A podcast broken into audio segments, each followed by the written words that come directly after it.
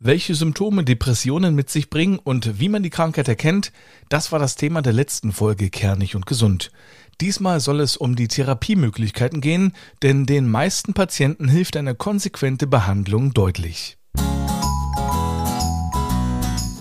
Dieser Podcast wird Ihnen präsentiert von der App Navida, der Gesundheitsassistentin der AOK Plus. Einen schönen guten Tag zu einer brandneuen Folge Kernig und Gesund. Mein Name ist Mario D. Richard und in jeder Folge spreche ich mit Experten über ein Gesundheitsthema. Heute geht es um das Thema Depressionen behandeln. Die Expertin an meiner Seite ist wieder Dr. Nadine Fröhlich. Sie ist Fachärztin für Psychiatrie und Psychotherapie und Oberärztin am Sächsischen Krankenhaus Altscherbitz. Guten Tag, Frau Dr. Fröhlich. Hallo. In der letzten Folge haben wir ja schon drüber gesprochen, Frau Dr. Fröhlich, wie die Symptome aussehen können bei Depressionen. Wir haben darüber gesprochen, dass es für viele Betroffene manchmal schwierig ist, den Weg zum Arzt zu gehen. Denn da ist manchmal auch sehr viel Scham mit dabei. Aber was passiert, wenn sich jetzt doch jemand traut, vielleicht auch weil Angehörige das Ganze mitbekommen haben und ermutigt haben, zu ihnen zu gehen? Wie geht's dann weiter? Also welchen Ablauf der Diagnose können Betroffene erwarten, wenn sie sich dann in ihre Hände begeben, wenn sie diesen Schritt erstmal geschafft haben? Dann ist es so, dass häufig nach dem Gespräch in den Sprechstunden beim niedergelassenen Psychiater die Patienten sagen, oh, so schlimm war es ja überhaupt gar nicht. Ich habe mir das viel schlimmer vorgestellt. Und erstmal eine Erleichterung einsetzt. Aber der Gang zum Psychiater, man kann sich das so vorstellen, es ist ein Gespräch, das dauert circa eine halbe bis eine Stunde. In diesem Gespräch wird natürlich der Psychiater oder der psychologische Kollege erstmal so die Hauptsymptomatiken abfragen, wird den zeitlichen Verlauf abfragen und wird dann zu einer Einschätzung kommen, zu einer klinischen Einschätzung. Gerade bei Depressionen gibt es ja nicht sozusagen ein Laborzettel, der ausgefüllt werden muss, abgearbeitet und dann hat man die Diagnose, sondern es ist wirklich so, dass der klinische Eindruck, die klinische Symptomatik, die abgefragt wurde, entscheidend ist. Der Psychiater kommt zu einer Einschätzung und gibt dann eine therapeutische Empfehlung. Vorweg möchte ich noch stellen, dass bei allen depressiven Störungen immer auch eine Bildgebung vom Kopf gemacht werden sollte. Das heißt also auch organische Ursachen, das heißt eine Veränderung im Gehirn ausgeschlossen werden sollte. Das ist extrem selten, aber es gehört zur Diagnostik auch beim Psychiater mit dazu. Das heißt, es könnte sein, dass der Psychiater dann dem Betroffenen einen Überweisungsschein noch für den Facharzt für Radiologie gibt, wo das Gehirn sich angeschaut wird mittels eines bildgebenden Verfahrens. Sollte man denn äh, Depressionen zum Beispiel vor Arbeitskollegen verheimlichen, weil sie den Eindruck erwecken könnten, man sei nicht belastbar? sollte man auf keinen Fall. Man sollte offen und ehrlich damit umgehen. So ist das Arbeitsumfeld erlaubt und so auch das kollegiale Miteinander ist. Generell sollte man auch mit Depressionen umgehen wie mit anderen Erkrankungen und äh, die auch thematisieren und nicht verheimlichen, weil ich glaube, das bringt wirklich Probleme mit sich. Natürlich ist immer die Frage, wie aufgeklärt ist das Arbeitsumfeld. Bisweilen ist es ja auch so, dass ähm, die Arbeitssituation auch der Auslöser sein könnte für Depressionen, weil eben der Kollege Mobbing betreibt oder der Chef ein Idiot ist. Ähm, sollte man trotzdem offen und ehrlich damit umgehen oder doch lieber verheimlichen in diesem speziellen Fall dann? In diesem speziellen Fall wäre es natürlich sinnvoll, ich will jetzt nicht zum Schwindeln aufrufen oder zum Lügen, aber das nicht so zu thematisieren, da es natürlich dann auch wieder vom Chef oder vom Arbeitsumfeld ausgenutzt werden kann. Mit dem Verheimlichen ist es so eine Sache. Es ist immer die Frage, was sagt man, was sagt man nicht und wie sagt man etwas. Verheimlichen ist vielleicht nicht der richtige Weg, aber man kann Umschreibungen finden, denke ich. Das wäre in so einer Situation günstiger, als dann direkt offensiv damit umzugehen, wenn das Arbeitsumfeld noch nicht so weit ist und nicht so aufgeklärt ist. Welchen Umgang mit der Krankheit empfehlen Sie denn zum Beispiel Arbeitskollegen? Immer einen offenen Umgang mit der Erkrankung, den Kollegen im Kollegenteam zu besprechen. Was ist günstig? Welche Dinge braucht es, um die Situation für den oder die Betroffenen zu erleichtern und zu ermöglichen, dass stressreduziertes Arbeiten möglich ist? Das klingt immer so sehr ähm, idealistisch, ist aber häufig relativ einfach und mit einfachen Dingen zu erreichen, mit klaren Absprachen, mit ganz klar fokussierten Aufgabenstellungen. Und das wird nur ermöglicht, indem man das auch ganz klar anspricht, die Belastungsgrenzen ganz klar aufzeigt und somit einfach auch sein Arbeitskontingent für sich selber anpasst. Kann oder sollte man denn mit Depressionen arbeiten gehen? Oder muss man wirklich komplett ausspannen und alles, was äh, Stress verursachen könnte, von sich weglassen? Das wird jetzt natürlich dem Arbeitgeber in die Hände spielen. Natürlich sollte man mit Depressionen arbeiten gehen, weil Arbeit ein tagesstrukturierendes Mittel ist und auch ein ganz, eine ganze, also eine ganz haltgebende Struktur. Ähm, auf der einen Seite im akuten oder bei schweren depressiven Störungen sehen wir als Psychiater natürlich eine Reizabschirmung und erstmal eine kurzzeitige Herausnahme aus dem Arbeitsleben als sinnvoll an. Aber schon, schon relativ zügig in der Behandlung sollte dann überlegt werden, wie eine Wiedereingliederung ins Berufsleben mit optimalen Arbeitsbedingungen oder optimierten oder zu optimierenden Arbeitsbedingungen möglich ist geschaffen werden. Also das totale Herausnehmen, mal ausspannen über eine Dauer von einem halben Jahr erachte ich als nicht als sinnvoll. Aber kann dann schon eine kleine Auszeit, wie zum Beispiel ein langer Urlaub, drei, vier Wochen zur Linderung verhelfen? Das ist durchaus möglich, ja. Kann man Depressionen selbst in den Griff bekommen? Man kann Depressionen selber in den äh, Griff bekommen. Es ist eine Frage des Umfeldes, der, sage ich mal, psychosozialen Einbettung, der Strukturen, der Selbstorganisation und natürlich auch der Selbstreflexion.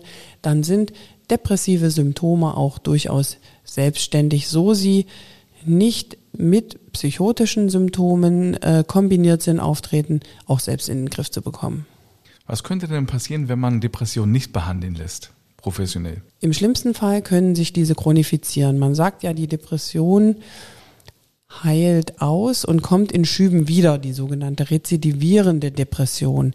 Wenn man aber eine depressive Störung, das sehe ich gerade bei Frauen, die nach der Geburt des Kindes eine Depression bekommen, nicht behandeln lässt, kann sich diese Depression chronifizieren und zu einer rezidivierend schweren depressiven Störung führen und natürlich im Falle der Frauen dann zu einer Bindungsstörung zu ihrem Kind. Wie lassen sich denn Depressionen behandeln? In der Behandlung der Depression äh, gibt es so zwei Säulen, die stützt sich auf zwei Säulen. Das eine, eine sehr große Säule ist die psychotherapeutische Behandlung, das andere natürlich die biologisch, also medikamentöse Behandlung. Eigentlich sind es drei Säulen und das andere sind anderweitige Therapieverfahren, die kann ich dann noch ausführen. Die psychotherapeutische Behandlung ist eigentlich sozusagen das Mittel der Wahl bei der Behandlung der leichten bis mittelgradig depressiven Störungen.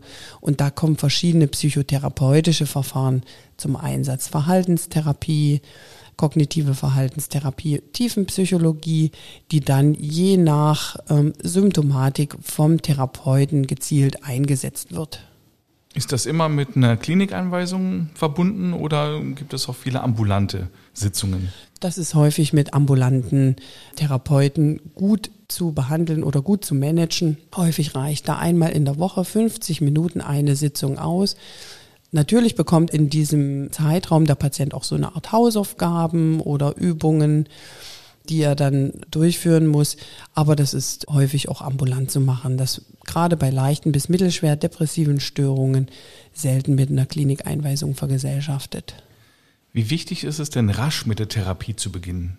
Nach der Diagnosestellung sollte unverzüglich damit begonnen werden, um natürlich so einen Chronifizierungsprozess wie bei vielen Krankheiten aufzuhalten. Das heißt, gerade Psychotherapie, die ja natürlich hier in Deutschland oder auch in Leipzig relativ rar ist, beziehungsweise es schwierig ist, an Plätze zu kommen, sollte dennoch recht zügig begonnen werden. Aber was kann man machen, wenn man keinen Termin bei einem Psychologen bekommt? Denn häufig ist es ja wirklich so, wie bei allen Fachärzten, dass man manchmal monatelang sogar warten muss. Da sage ich immer wieder nur dranbleiben, dranbleiben, die Krankenkassen kontaktieren und auch wirklich bei den Therapeuten anrufen. Nicht selten findet sich eine Lücke. Und auch bei den Krankenkassen, wenn man da den Druck erhöht und immer wieder anruft, sagt, ich habe wieder keinen gefunden, habe die ganze Zeit telefoniert. Man muss beharrlich bleiben. Beharrlich auch dann findet man einen therapeutischen Platz, zumal ja auch ab dem nächsten Jahr die Plätze aufgestockt werden sollten und auch Therapeuten ohne Kassenzulassung Kurzzeittherapien anbieten können, also Krisenintervention, Stabilisierung. Also das heißt, das Psychotherapeutengesetz auch nivelliert wird, was ich als wirklich als positiv erachte. Das heißt, man muss beharrlich, kontinuierlich dranbleiben und sich da kümmern. Wie lange dauert denn so eine Psychotherapie durchschnittlich an?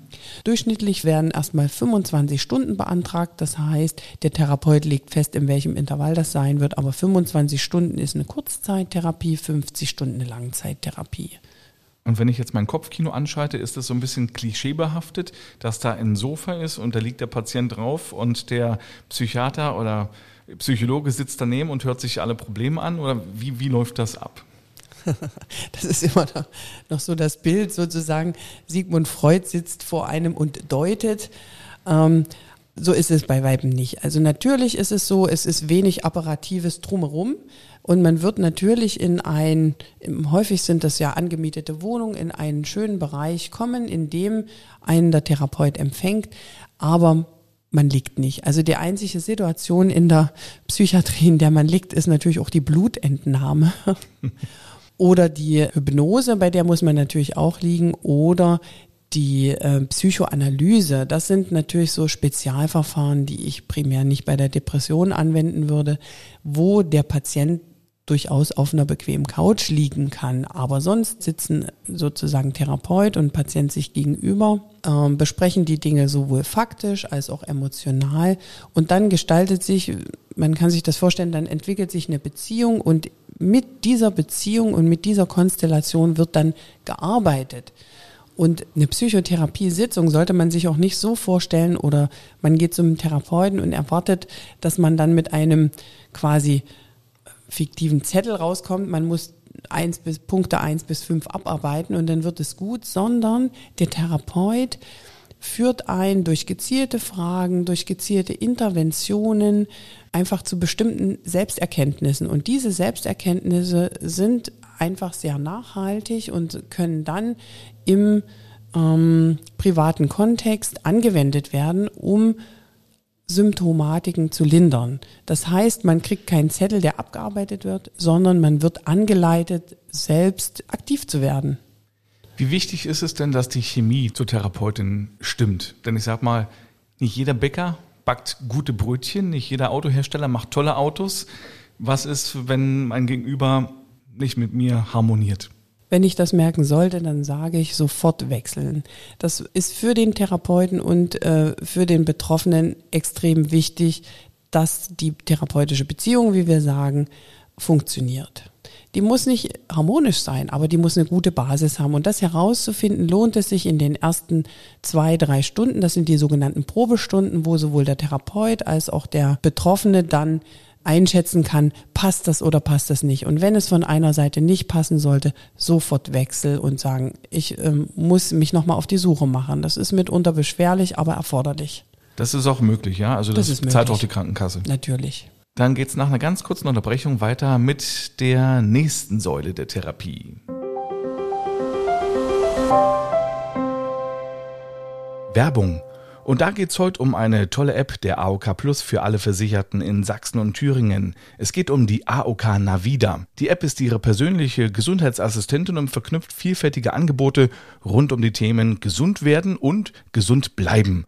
Unter anderem gibt es einen Symptomcheck, der Ihnen schnell verrät, was dieses oder jenes Symptom bedeuten könnte und auch sagt, was nun am besten zu tun ist. Zum Beispiel, ob Sie besser einen Arzt konsultieren sollten. Je nach Diagnose können Sie über die App sogar gleich eine Videosprechstunde bei einem zugelassenen Arzt buchen.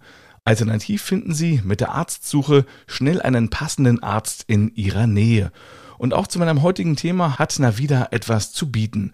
Im Magazinbereich finden Sie interessante Artikel zu den Themen Depression und mentale Gesundheit. Außerdem gibt es ein großes Angebot an Gesundheitskursen, die bei Depressionen unterstützend wirken können, wie etwa Entspannungs- und Bewegungskurse. Navida ist exklusiv für AOK Plus Versicherte und für Android und iOS verfügbar. Einfach mal ausprobieren. Aus Liebe zur Gesundheit.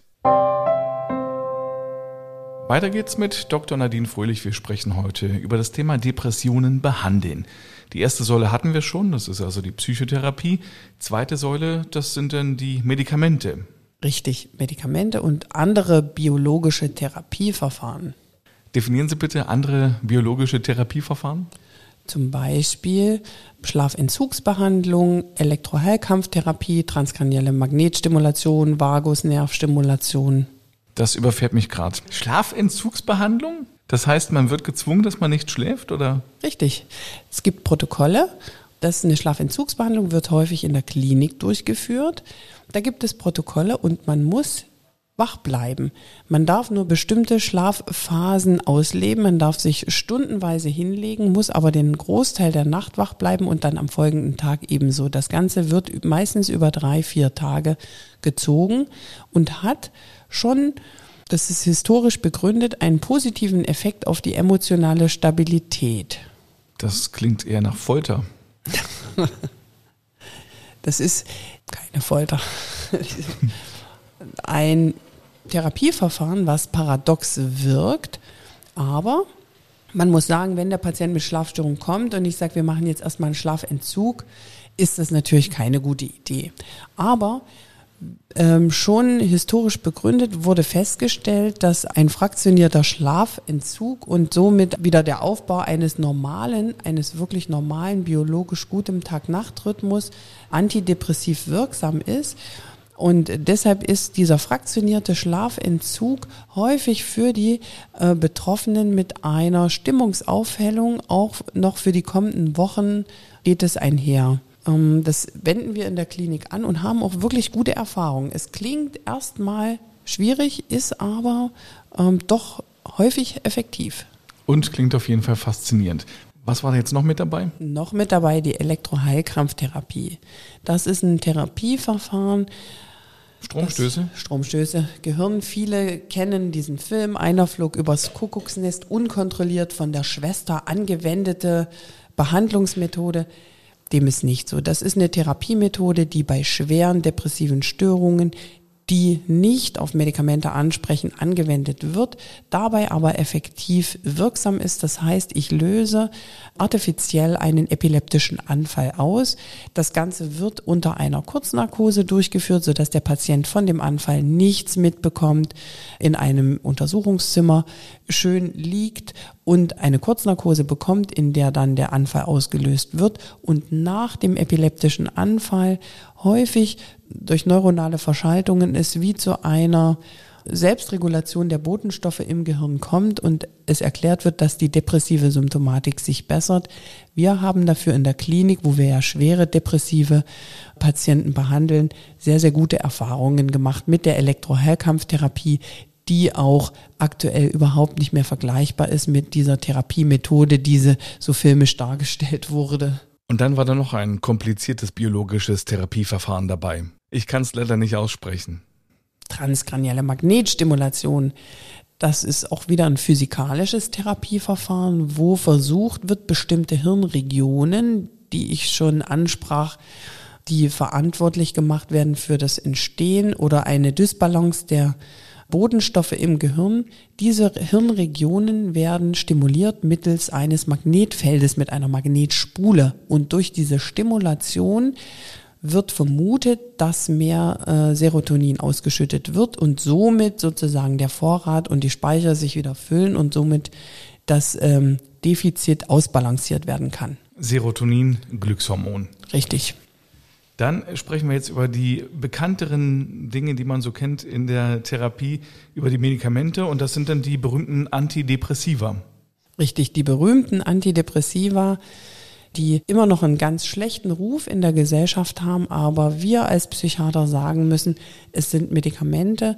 Medikamente behandeln Krankheiten und sind wirklich hocheffektiv, hochspezialisiert zur Behandlung depressiver Störungen und auch natürlich weiterentwickelt im Vergleich zu den ersten antidepressiven Medikamenten in den 50er Jahren. Es gibt ja Vorteile über Antidepressiva, die ich gerne mit mal besprechen würde. Nämlich Antidepressiva sollen süchtig oder high machen oder können die Persönlichkeit verändern. Das kann ich komplett entkräften. Antidepressiva die wir verwenden, machen weder süchtig, machen weder high oder verändern die Persönlichkeit. Die verändern das Gleichgewicht der Botenstoffe im Gehirn in bestimmten Hirnregionen. Und es ist für die Substanzen, die wir einsetzen, kein Abhängigkeitspotenzial und keine anderen derartigen Effekte nachgewiesen. Natürlich haben alle Medikamente, so auch Antidepressiva oder andere Psychopharmaka, Nebenwirkungen. Und die Nebenwirkungen, über die muss aufgeklärt werden und die müssen mit dem Patienten besprochen werden. Welche Nebenwirkungen wären tolerabel für den Patienten, welche Nebenwirkungen nicht. Und immer wie bei Nebenwirkungen ist es immer eine Frage der Dosierung. Welche Dosierung setze ich ein? Welche Nebenwirkungen muss ich beachten? Und wie Sie schon gesagt haben, im Prinzip haben ja alle Medikamente Nebenwirkungen, selbst äh, Schmerzmittel. Könnte man auch gänzlich auf pflanzliche Mittel setzen, zum Beispiel Johanniskraut fällt mir jetzt ein oder Lavendelmittel? Oder ist es nur homöopathisch? Da wären wir wieder bei den Nebenwirkungen. Natürlich kann man in der Anfangsphase der Behandlung nicht in, bei einer schweren depressiven Störung auch pflanzliche Präparate einsetzen, homöopathische Begleittherapien machen, aber auch da muss ich auf die Nebenwirkungen hinweisen, denn zum Beispiel Johanniskrautpräparate haben Nebenwirkungen, die man mit dem Patienten besprechen muss. Gerade im Sommer sollten die nicht unkritisch eingesetzt werden aufgrund erhöhter Fotosensibilität oder erhöhter allergischer Reaktionen. Da muss genau geschaut werden, inwieweit das wirksam ist, inwieweit da auch so der Placebo-Effekt eine Rolle spielt. Das ist nicht nachgewiesen. Medikamente haben ja häufig Nebenwirkungen, aber wie ist es dann äh, mit der Psychotherapie? Gibt es da auch äh, Nebenwirkungen, die auftreten könnten? Natürlich, auch bei der Psychotherapie können Nebenwirkungen auftreten und das ist ein ganz wichtiger Punkt, über die der Therapeut am Anfang der Therapie aufklären muss, weil eine Psychotherapie Bereiche berühren kann, die sehr, sehr tief äh, verschüttet sind und es kann zu einer extremen emotionalen Instabilität kommen, die dann auch unter Umständen stationär abgefangen werden muss. Das heißt, für den Patienten immer wachsam sein, auch in der Psychotherapie. Wenn bestimmte emotionale Schwankungen zu stark zunehmen, muss das mit dem Therapeuten besprochen werden und gegebenenfalls ein kurzer stabilisierender stationärer Aufenthalt in Erwägung gezogen werden. Wie lange muss man denn Antidepressiva einnehmen? Das ist dann immer parallel zu den 25 oder 50 Stunden und danach ist Schluss? Oder nimmt man die länger ein?